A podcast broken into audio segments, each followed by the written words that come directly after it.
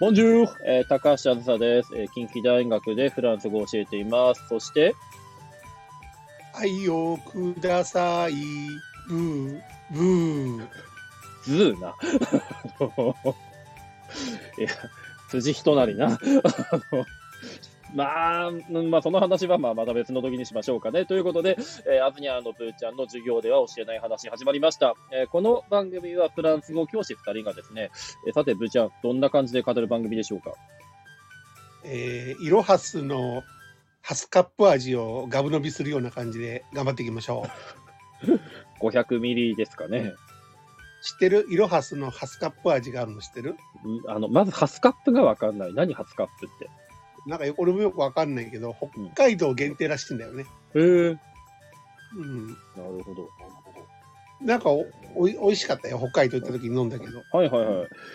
えー、まあ、あのミネラルウォーターとかさ、フランス人って結構さ、2リットルぐらいのやつ持って、こう、歩いてない？歩いてるね。ね。で、あの、えーまあ僕らってフランス語教師で、あの、まあ授業をやってるじゃないですか、いつも。で、うんその、まあ授業やるときって絶対こう、教科書が必要でしょ。ぶっちゃん教科書書いてるよね。書いてたブー。あの、えー教科書って、ほら、一定のストーリーみたいなのがあるじゃん。登場人物が出てっていう。うんうん。ブーちゃんの教科書ってどんなストーリーとかあっえっとね、うんとりあえず登場人物はね、たうん。エヴァンのなんか登場人物と同じ名前にしたかな。レイとか、うんシンジそれであとか。れ、出版社のさ、あの、例の女性の人にさ、うん。うん。すぐ見破られたよ。あの、まあ、レイの女性って、まあ、僕ら、ほら、業界だから、レイの女性、いわゆる綾波レイの話の中で、レイの女性と、なんか、あの、声が林原めぐみみたく聞こえるから。あいや、まあ、あのね、例えば、まあ、僕なんかもよく教科書を使ってさ、授業とかすると、あの、大体のパターンっていうのがあって、大体こうさ、あの、もうこれ統計取ったわけじゃないから、印象論ね。あの、うん大体日本人の、まあ、20代ぐらいの女性が、うんパリ行くのよ。で、パリ行って空港着いて、で、えーまあ、どうやってパリ市内に行きましょうかね、のなんかワンクッションみたいなのがあって、で、こうパリ行って、こう、えーホテルとか、まあ、アパートとか泊まって部屋どこですかね、みたいな感じのとかをやって、カフェ行って、あの、美術館行って、エッフェル塔行って、みたいなストーリーが多くないですか？ああ、確かにそういうの、比較的多いよね。比較的多いで、あの、これ仕方ないことかなと思って、あの、まあ、ほら、フランス語圏の話とかをしても、まあいいんだけど、だけど、やっぱり僕らがフランスっていうのを思い出すときに、あの、話の中心ってパリになるじゃん、どうしても。まあ、とりあえず、思い浮かびやすいのがパリだよね。そうそう。だけど、ね。だけどさ、僕さっき言ったように、その、まあ、イル、イロハスで思い出したね、本当に即興の話だけども、その、2リットルのペットボトルとかを持ちながらね、それをこう片手にさ、フランス人がこう歩いてて、なんか2リットルの飲み物を持ってるフランス人がこう街歩いてるっていう、そういう情報とかさ、そういうこう、えーなんか生のこのフランスの感覚って、もう絶対それって、あの、違うじゃない？あの、教科書で書かれている人工的なイメージと。ああ、まあ、確かにそうだね。うん。まあ、これ、これ人工的って言っちゃうん、これもしょうがないもん。教育的な問題で、やっぱり真ん中を教えなきゃいけないし、結局ほら、フランスで観光地とかおすすめないですかねあの、おすすめないですかねって質問するとすげえ困るけどさ、こう学生とかに聞かれると、ある種のステレオタイプなところを、こう、ちょっとねそう。そう。やっぱそこさ、見てこないと、後々困るじゃない？だから、うん。まあ僕なんかは、まあ、素直に、まあ、あの、えーエッフェル塔を見て、並んで、まあ僕自身エッフェル塔行ったことないんだけど、実は、あ の、遠くから見るだけで。まあがとりあえず東京行ってさ、富士山さ、見てさ、っていうあの感覚だよね。そうそうね、う。ん。ルーブル美術館見てさ、で、まあ、ベルサイユ宮殿とかも時間あったら行きゃいいじゃんぐらいのことしか言えないんだけど、でも、今ちらっと言ったけど、僕自身がね、そのエッフェル塔って、あの、まあ、いつもこう、まあ、見には行くんだけども、行列で、ちょっと行く気なくするし、うん。なんだったらこう本屋とかカフェとかばっかり行ってるしさ、パリ行っても。うん。だから、その、観光とさ、あの、なんか、うちらがこう、えー実際にフランスに行ったらさ、行きたいなっていうところって違うし、こう、授業の中とかで、例えば、あの、僕、ボルドーだったし、プーちゃん、リヨンだったじゃない？その留学先のさ、ちょっとがこう足伸ばした面白いところとかの話って、意外とする時間ないなと思って。ああ、なるほどね。なんで今日はちょっとプーちゃんに、あの、まあ、あの、どこが、あの、おすすめっていうか、自分がね、行った中でおすすめっていうかさ、自分が行った中で、ここ観光してよかったなっつうと、ちょっと聞きたいなと、えー思うんですよ。えっとね、うん2箇所ぐらいあるんだけど、うんうん。まあ、どっちもリヨンの近くにあるんだけど、うん、リヨン、リヨンがまずどの辺にあるかちょっとおさらいから。ねリヨンはね、うんえっと、パリからうん南東に行ったところにあるんですけど、リヨン駅から行くわけね。で2時間だから、2時間。うん。うん、まあ、東京、大阪ぐらい、もうちょっとぐらいよねうん岡山ぐらいかな、ひょっとしたらね。なるほど、なるほど。はい。うんそんな感じぐらいの距離かな。で、ただそこの2箇所ぐらいちょっとね、おすすめポイントがあるんだけど、はいそこへ行ったのは、うん。実はベルギーに留学してる時に行ったんですよ。うん。友達、リオンの友達に訪ねて行った時に連れてってもらったって感じで、うん。もう リオンに留学する時にちょっと行けなかったり知らなかった場所だったんだけど、はいはい。で、一つはですね、うん。リオンのね、確か東側の方にあった町、あ、うん。村なんだけど、村。はいはいはい。ペルージュっていう、ま、あの村があるんですよ。はいはいはい。ペルージュ。ペルージうんュ。ペルージュ。うん。ペルージュっていう、あの、町が、あ、町、村があるんですけど、ここはね、中世の町並みが残ってる村なんですよ。はいはい。で、ペルージュ綺麗だったって感じ。あの、まあ、よく綺麗な村とか言うと、なんかネタで出てくるところかなと思うんだけども、なんかこう、石畳とかなんかそういう写真とか見たことある。僕は行ったことないんですよ。うん。でね、はいはいはい。町の中心あたりに日時計があったのが覚えてますね。日時計へえ。あこれはね、それで、まあ、僕、ベルギー留学してる時に、うん。それこそ、まあまあ、楽器の間って言ったら変だけども、うん。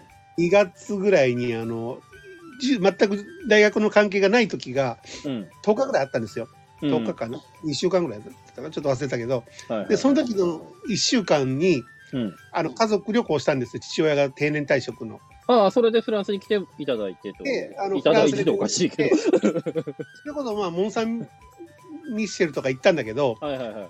リヨンのところはともそのリヨンの友達が車でついろいろ連れてくれたんですよ。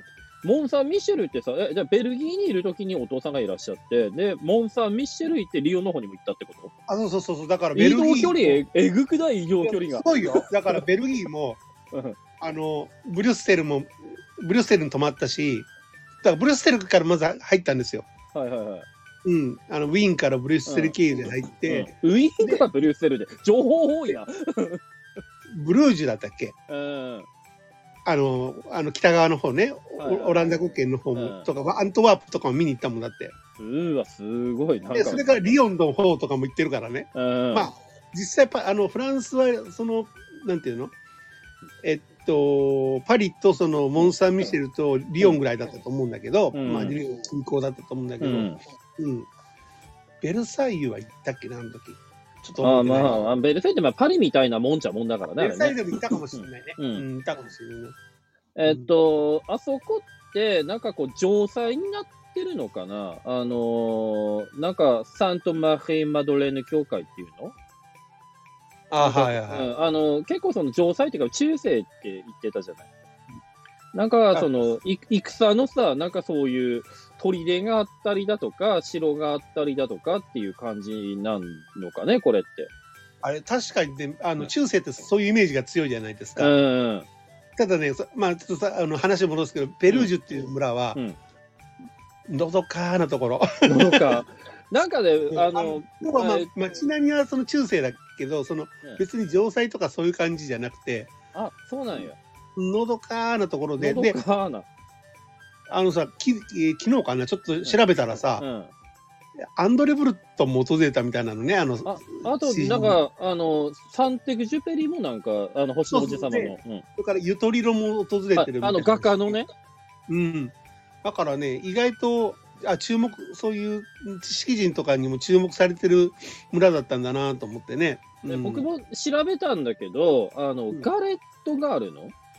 みたいね。いや、僕、その時はそんなに、あの、食べるとか、その全然知らなかったんだけども、あの、ガレットが、後からそのフランス人と話したら、ガレット食べたとかで聞かれて、いや、食べなかったって言って、あの、セセドマージュだね、あ残念だねって話はしたんだけどね。えー。うんいや、あの、調べたところ、そのガレットって、まあ、あの、ガレットって僕らの業界で言うと、ブルターニュ地方のそば粉を使ったガレットっていうのが、うんまあ、すごく有名なんだけど、あの、結局、丸く焼くとガレットになるわけじゃない。あの、定うん定義っていうか、その、うんお菓子とかでも、だからクッキーみたいなのもガレットって言うんだけども、この村では小麦粉とバターと卵。だから、うんあの、材料的には日本のさ、クレープとは全然違うけどね。あの、それに近いのかな。あ、す確かにそうかもしれないね。うん。あの、あいわゆる日本の黄黄色のクレープだよね。黄色って言ったら変だけど。へえ。で、あの、2箇所ぐらいあるって言ったじゃない。うん。ペペフ、ペフージュが一つだとすると、ベルージュとういう村が一つで、うんだからそれがまあ、リヨンの東側にあるんだけど、もうん。う一つはリヨンの南側の方にあるところで、うん。えっとね、これ僕、実はその、し初めて知ったのは、うん。えっとね、大学の1年か2年の時だったんだけど。え日テレでさ、今でもさ、世界丸見えテレビ特捜部とかってやってない？なあの、たけしと、あの、所さんのやつね。うん。あれで紹介されて、行きたいな、行きたいなと思ってたんだけど、うん。アクセスがあまりにも悪くて、うんうん。そう行けなかったんだよね。はい。で、フランス人のその友達も知らなかったみたいで、あんあんまりよく知らなかったみたいで、そのネットで、その時、ほら、もう、昔リオンに留学してた時はネットもそんな普及してなかったけどさ、今、うん。その時行った、あの、ベルギー行った時は普及してたからさ、うん。見せたのよ、ホームページとか。うんうん。で地図とかこう見せたら、ああ、ここだったら行けるよとかって、あ一応、あの、地図とかいっぱい出してくれて、連れてくれたんだけど、え、じゃあそのお父さんが来た時に一緒に行ったってこと？そう一緒にうん連れてくれたんだけど、その場所の名前は？シュバルの理想級っていうところなんですよ。シュバルの理想級？はい。うん。まあそのリオの南側にあるんで、その理想級って言ったらなんかすっごいさ、なんかきらびやかななんか建物とかって思い浮かべるかもしれないけど、違ってさ、はいはいはい。木でできてんだよ。でもこれ、僕ね、あの、これ行ったことないから写真で見てたらさ、なんか、ごめん、写真のイメージかもしれないけど、なんかアンコールワットみたく見える。そうかもしれないね。でもこれさ、うん。そのシュバルの理想級っていうのは、まあ、シュバルっていうのは人の名前でさ、はいはい。馬じゃないのね。郵 うん。あ、郵便たまたま、たまたまね、あの、フランス語の馬と同じ発音なんだけど、その、郵便配達員のシュバルさんっていうはいはい人がさ、はいうん作ったんだよ、一人で。一人で？で、あの、なんかさ、うんその、郵便配達してる時にさ、うん石かなんかにつまずいてさ、なんかそれでインスピレーションを得たとかっていう噂があるらしいんだけど。もうなんかあの、プルーストみたいな、ね、偽ってね、まあ、プルーストって、まあ、僕が研究してる作家っすね。あの、長い小説を書いた。いや、だけどう、んそれで、なあの、毎日毎日コツコツ石を、石を集めて、うん石を自分で積み上げていって、何十年もかけて作った建物なんで、建物っていうのかな？あの、建造物なんですよ。で、え、これ一人で作れるの？っていうレベルなんですよ。うん。うん。あのでー、そう、なんか、ほんと YouTube とかでさ、なんかこういうのあるじゃん。なんか無人島になんか作っていくような人たちの。うん。いでも、それ一人でやってるってことでしょ？や、だからね、行ってからさ、え、これを、まあ、一人で作ってるもう本当に何十年もから人生かけて作ったようなもんなんだけど、うん。これ、よくやったなって思思いますよ。これさ、今で度、いやうん、笑い、笑い話なんだけどね。あの、うん僕ね、この、シュバルの理想級の話って、あの、うん子供の頃に、なんか、学研かなんかに乗ってたのよ。あはははは。で、一人で、こう、30年とかかけて作ったってそうそう、いうそんなん感じだった。でね真似したの。うん、あの、無理でした。無理だよ。う子供がさ、なんか、石とか持ってきて、何日か頑張ってやったのよ。だってさ、この人本当に郵便ちゃんと配達してたのって思うぐらいさ、時間かけないと作れないよ、あれ。本当は郵便になんか破り捨ててたんじゃねえのとか思うぐらい。いやいや、本当だ、これだって30年とかで作れるレベルじゃないじゃない。そう、そうなのよ。で、それもさ、なんかちょっとさっきアンコールワット、アンコールワットって言ってたけどさ、ちょっとさ、なんかあの、エキゾティックというかさ、うん。なんか、その、東洋でも西洋でもないような感じの雰囲気なんだよね。ね。まあ、だから悪く言うと、キッチュっていうか、イカモノ的なんだけども、でもあの、えーアール・ヌーボーって、あの、例えばガウディとかがね、あの、スペインで、えーまあ、20世紀とかにこう作り上げたバルセロナとかでよくあるような、あの、サグラダ・ファミリアみたいな、ああいうのがあるじゃない。うんなんかそれっぽいっちゃそれっぽいんだよね。ああ、で、1836年生まれかな、あの、今パッと調べてフェリンダン・シュバルツさんで、1879年から作ってるって言って、その頃って、多分フランスってあんまりいい時代じゃなくて、あの、ああ。1870年代って、ほら、あの、不仏戦争とかに敗れてさ、うん。あの、ベルサイユ宮でドイツ帝国のあの建国宣言とかされちゃって、でうん、フランス全体がさ、ちょっとこう、あの、元気をなくしていて、まあちょうどプル、プルースト、僕が研究してるプルーストってこのぐらいの時代に生まれてるんだけども、あの、そこから、その、えー、様々な、その、えー、諸外国との関係性から、まあ、まだ余裕はあるとしても、こう、第一次世界大戦にこう突き進んでいった時代で、でうん、完成したのが1912年っていう、本当にこう、大戦の前夜って感じあね。はいはい、そうですね。そう、だから、こう、貴族とかも没落していって、あのーまあ、その国の時代っていうのがどんどん変わっていく中で、なんかね、その中で、こう、ひっそりと理想級を作り上げていく物語って、ちょっとこう、何かこう、いろいろ胸に迫るものがあるっていうかさ、ああ、なんか言われてみたら、あ、そうだね。なんか、うんちょっと、なんかなんていうの？感慨深いものあるよね。そうそう、あの、世間じゃさ、なんかドレフィス事件だなんだって言ってるわけじゃない、なんか。確かに、あの時期って、フランスってなんかちょっとごちゃごちゃしてたよね。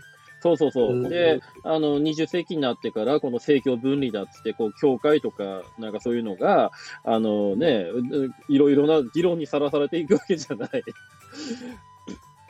でだからね、うんだからなんかちょっと無宗教、無宗教って言ったら変だけども、そういうような感じが出てるのもそこもあるのかね、なんかね。うん、まあ、あの、うん不用意なことは言えないとは思うんだけれども、その中でこの幻想性の中でこういうものを作り上げていくっていうところが、うん、なんかこうやっぱ人間の想像力っていうのがさ、ねこれがい今にもつながってるわけでしょ。だってこの戦争で破壊されたものっていうのはさ、もうそこで壊れちゃったわけなんだけども、うんこれはこうずっと続いてるっていうところって、あの、うんなんかこう、迫ってくるものがあるよね。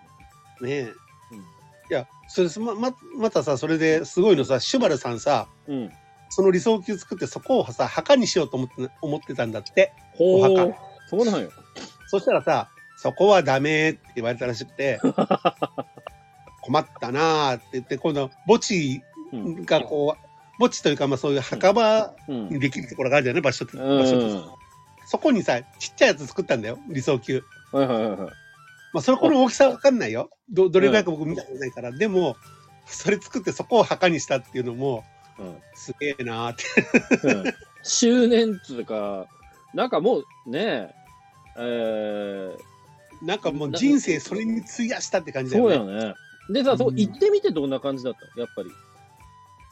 あのね、うん。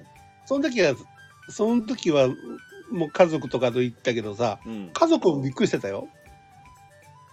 だって、なんでこんなとこにこんなもんがあるのみたいな感じ。はあ。あの、様々なこの象徴的な、あの、うん像だとか、妖精とか、その神話の人物みたいなのが、こう、彫刻されてるって書いてて、うん。案内にはね。うん。なんか、やっぱりそういうのとかも、こう、結構成功に作られてるの、これ。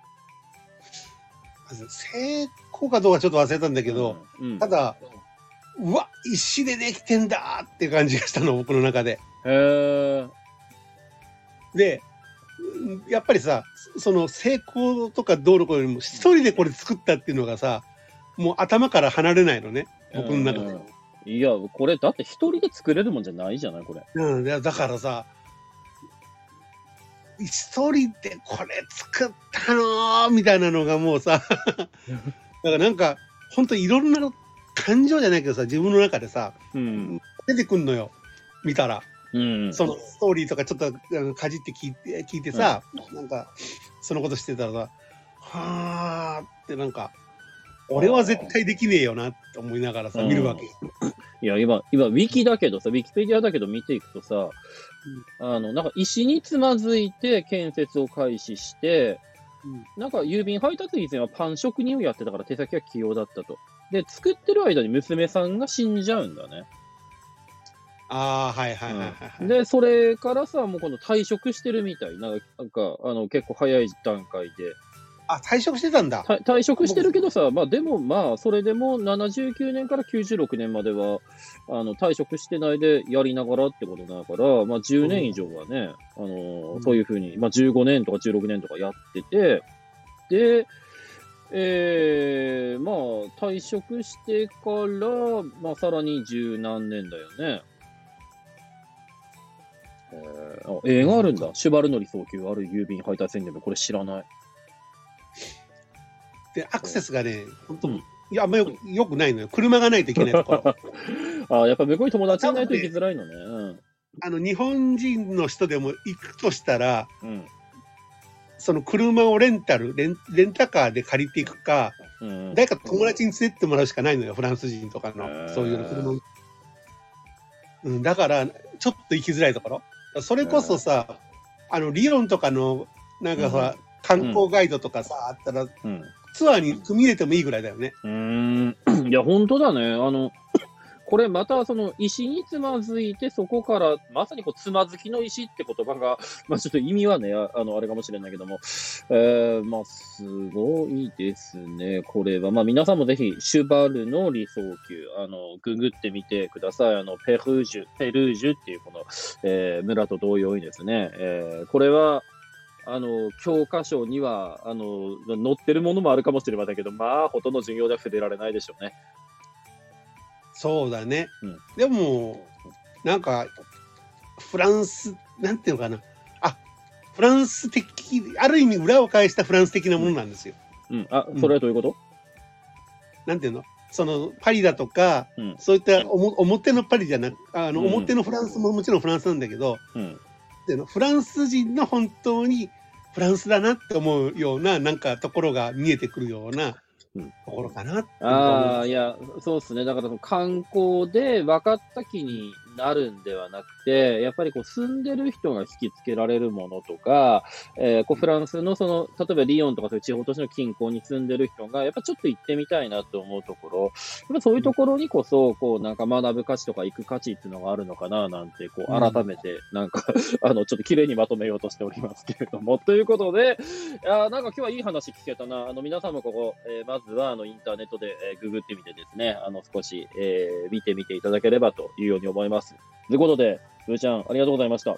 ブーブーブーいやーなんかまたこういう話聞きたいですけれども、えーまあ次回以降ですね、また、えー何かこういう、えーちょっとしたところに目を向けながら、ちょっとしてないけどね、これはね、えー少し話を膨らませていこうかなというふうに思います。ということで、皆さん、えー楽しい夜をお過ごしください。アビアントブー